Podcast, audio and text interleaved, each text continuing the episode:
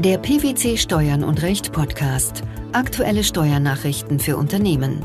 Informativ, kompakt, verständlich. Herzlich willkommen zur 259. Ausgabe unseres Steuern und Recht Podcasts, den PwC Steuernachrichten zum Hören. In dieser Ausgabe beschäftigen wir uns mit folgenden Themen. Körperschaftssteuer. Sonderumlagen als Gewinnminderungen. Grunderwerbsteuer Rückgängigmachung des Erwerbsvorgangs nicht fristgebunden. Einkommensteuer. Einkommensteuerschuld als Nachlassverbindlichkeit. Zahlungen eines Betriebs gewerblicher Art in Form von Sonderumlagen an einen öffentlich-rechtlichen Verband, die dem Ausgleich eines Bilanzverlusts aus der Teilwertabschreibung auf dessen Beteiligung an einer Anstalt des öffentlichen Rechts dienen, unterstehen dem Abzugsverbot des Körperschaftssteuergesetzes. Dies hat der Bundesfinanzhof entschieden. Welcher Fall musste geklärt werden? Die Klägerin ist als Sparkasse eine Anstalt des öffentlichen Rechts, die Zwangsmitglied im Sparkassenverband ist. Der Sparkassenverband hält unter anderem eine Beteiligung an einer Landesbank. Die Ausschüttungen aus dieser Beteiligung werden nach der Verbandssatzung an die Mitglieder weitergeleitet. Im Jahr 2005 nahm die Landesbank eine Kapitalerhöhung vor, die der Sparkassenverband durch Aufnahme eines Fremddarlehens finanzierte. Im Zuge der Wirtschafts- und Finanzkrise zeichnete sich im Streitjahr 2012 ab, dass die Tilgung des Darlehens mit den zu erwartenden Erträgen aus der Beteiligung an der Landesbank voraussichtlich nicht möglich sein würde. Externe Bewertungsgutachten ergaben insoweit einen Abschreibungsbedarf des Beteiligungsportfolios vom Sparkassenverband. Der Vorstand des Sparkassenverbandes beschloss im November des Streitjahres eine Sonderumlage und zog diese im Dezember des Streitjahres von den Mitgliedern, darunter auch die Klägerin, ein. Mit Schreiben vom 9. November 2012 informierte der Sparkassenverband die Klägerin über diesen Beschluss. Die Klägerin begehrte daraufhin die steuerliche Berücksichtigung der Sonderumlage als Betriebsausgabe. Dies lehnte das zuständige Finanzamt ab. Die hiergegen gerichtete Klage vor dem niedersächsischen Finanzgericht blieb ohne Erfolg. Auch der Bundesfinanzhof hat sich der Entscheidung der Vorinstanz angeschlossen und die Revision als unbegründet zurückgewiesen. Welche Gründe nannte er für diese Entscheidung? Zur Anwendung kommt 8b Absatz 6 Satz 2 Körperschaftssteuergesetz. Dessen typischer Anwendungsfall ist die Beteiligung eines durch 8b Körperschaftssteuergesetz begünstigten Betriebs gewerblicher Art einer juristischen Person des öffentlichen Rechts an einem regelmäßig selbst rechtsfähigen Verband, der wiederum an einer Körperschaft des öffentlichen Rechts beteiligt ist. Dazu zählt, wie im Streitfall, die Beteiligung einer öffentlich-rechtlichen Sparkasse an einem Sparkassen- oder Giroverband, der wiederum eine Beteiligung an einer Landesbank hält. Der Gesetzgeber hat für eine solche Konstellation also bewusst vorgesorgt?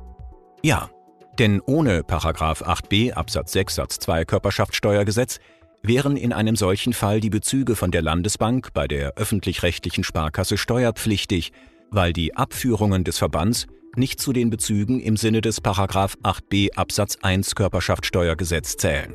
Zu den Rechtsfolgen der Fiktion des 8b Absatz 6 Satz 2 Körperschaftssteuergesetz gehört aber auch, dass im Rahmen der Veräußerungsgewinnbefreiung unter anderem die Restriktionen des Paragraphen 8b Absatz 3 Satz 3 Körperschaftssteuergesetz eingreifen. Was bedeutet das für den vorliegenden Fall? Deshalb sind, entgegen der Auffassung der Klägerin, nicht nur ausschüttungsbedingte Gewinnminderungen vom Abzug ausgeschlossen, sondern allgemein Gewinnminderungen auf die von der zwischengeschalteten Körperschaft des öffentlichen Rechts gehaltene Beteiligung.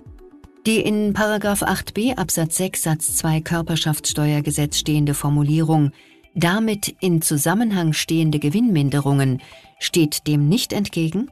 Nein.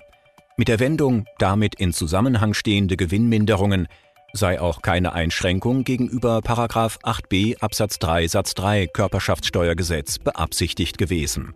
Welches Fazit zieht der Bundesfinanzhof? Die steuerbilanziell anzuerkennenden Teilwertabschreibungen nach 6 Absatz 1 Nummer 2 Einkommensteuergesetz gehören zu den substanzbezogenen Gewinnminderungen im Sinne des 8b Absatz 3 Satz 3 Körperschaftssteuergesetz und unterliegen somit dem Abzugsverbot. Nach einem Beschluss des Bundesfinanzhofs sieht 16 Absatz 1 Nummer 2 Grunderwerbsteuergesetz keine Frist für die Stornierung von Kaufgeschäften vor. Die in Absatz 4 dieser Vorschrift geregelte besondere Verjährungsfrist bezieht sich auf die Aufhebung der Vereinbarung selbst und nicht auf das Datum, an dem ein Antrag auf Aufhebung der Grunderwerbsteuerfestsetzung gestellt wurde. Welchen Hintergrund hat die Sache? Wenn ein Erwerbsvorgang rückgängig gemacht wird, bevor das Eigentum am Grundstück auf den Erwerber übergegangen ist, dann wird auf Antrag die Steuer nicht festgesetzt oder die Steuerfestsetzung aufgehoben, wenn die Vertragsbedingungen nicht erfüllt werden und der Erwerbsvorgang deshalb aufgrund eines Rechtsanspruchs rückgängig gemacht wird. So die Regelung 16 Absatz 1 Nummer 2 Grunderwerbsteuergesetz. Welche Auffassung vertritt der Bundesfinanzhof bei der Auslegung dieser Gesetzesnorm? Die Rückgängigmachung eines Erwerbsvorgangs aufgrund eines Rechtsanspruchs im Falle der Nichterfüllung der Vertragsbedingungen, die gemäß der genannten Regelung im Grunderwerbssteuergesetz auf Antrag zur Nichtfestsetzung oder Aufhebung der Steuerfestsetzung führt, kann auch noch nach Ablauf von zwei Jahren und sogar noch nach Ablauf der Festsetzungsverjährung stattfinden. Dies ergibt sich daraus, dass die entsprechende Einschränkung der im entsprechenden Passus des Grunderwerbsteuergesetzes genannten Zweijahresfrist hier fehlt. Die Frage der fehlenden zeitlichen Begrenzung gemäß Grunderwerbsteuergesetz bezieht sich nach Auffassung des Bundesfinanzhofs indes nur auf die Rückgängigmachung des Erwerbsvorgangs und nicht auf den Antrag auf Aufhebung der Steuerfestsetzung. Entscheidend ist für die obersten Steuerrichter 16 Absatz 4 Grunderwerbssteuergesetz, der vorsieht, dass die Festsetzungsfrist gemäß Abgabenordnung insoweit nicht vor Ablauf eines Jahres nach dem Eintritt des Ereignisses endet. Wie wirkt sich dies laut der Richter aus? Dies sichere auch für Fälle der späten Rückgängigmachung, etwa kurz vor oder nach Ablauf der Festsetzungsfrist, die Möglichkeit, die Steuerfestsetzung aufzuheben. Die Anknüpfung der Verjährungsregelung an die Rückgängigmachung bedeutet, dass es nicht darauf ankommt, ob die Rückgängigmachung nach den Vertragsbedingungen auch noch zu einem späteren Zeitpunkt möglich gewesen wäre, sondern darauf, wann sie tatsächlich stattgefunden hat. Was bleibt außerdem zu beachten? Abschließend und ergänzend weist der Bundesfinanzhof in seinem Beschluss darauf hin, dass die Rückgängigmachung kein rückwirkendes Ereignis im Sinne der Abgabenordnung ist, mit der Folge, dass die Verjährungsfrist dann erneut beginnt. Dies entspreche dem Grundsatz, dass die steuerliche Wirkung für die Vergangenheit autonom für das jeweilige materielle Steuergesetz zu beurteilen ist. Wenn eine Einkommensteuerschuld mangels wirtschaftlicher Belastung nicht als Nachlassverbindlichkeit abgezogen wurde und sich die Verhältnisse nachträglich in der Weise ändern, dass entgegen der Erwartung zum Todeszeitpunkt mit einer Geltendmachung der Steuerforderung zu rechnen ist, ist dies ein Ereignis mit materiell rechtlicher Rückwirkung, das die Änderung des Erbschaftssteuerbescheids ermöglicht. Dies hat der Bundesfinanzhof in einem aktuellen Urteil entschieden. Welcher Sachverhalt lag zugrunde? Der Erblasser im Streitfall war an einer KG beteiligt, zu deren Gunsten das Finanzamt zunächst einen steuerfreien Sanierungsgewinn annahm. Erst nach Eintritt der Festsetzungsverjährung des Erbschaftssteuerbescheides wurde die Steuerfreiheit des Sanierungsgewinns verneint und der daraus resultierende Einkommensteuerbescheid geändert. Die wirtschaftliche Belastung der Erben trat somit erst nach Eintritt der Festsetzungsverjährung für die Erbschaftssteuer ein. Das Finanzamt berücksichtigte den Betrag, der die Nachlassverbindlichkeiten erhöhte, nicht, da eine einschlägige Korrekturvorschrift nicht gegeben sei.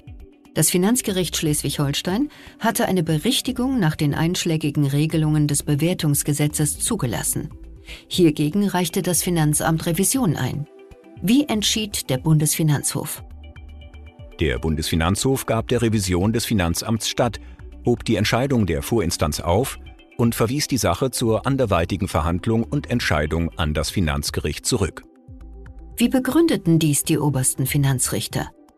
Zu den Nachlassverbindlichkeiten gehören diejenigen Steuerschulden, die im Zeitpunkt des Todes des Erblassers bereits rechtlich entstanden waren.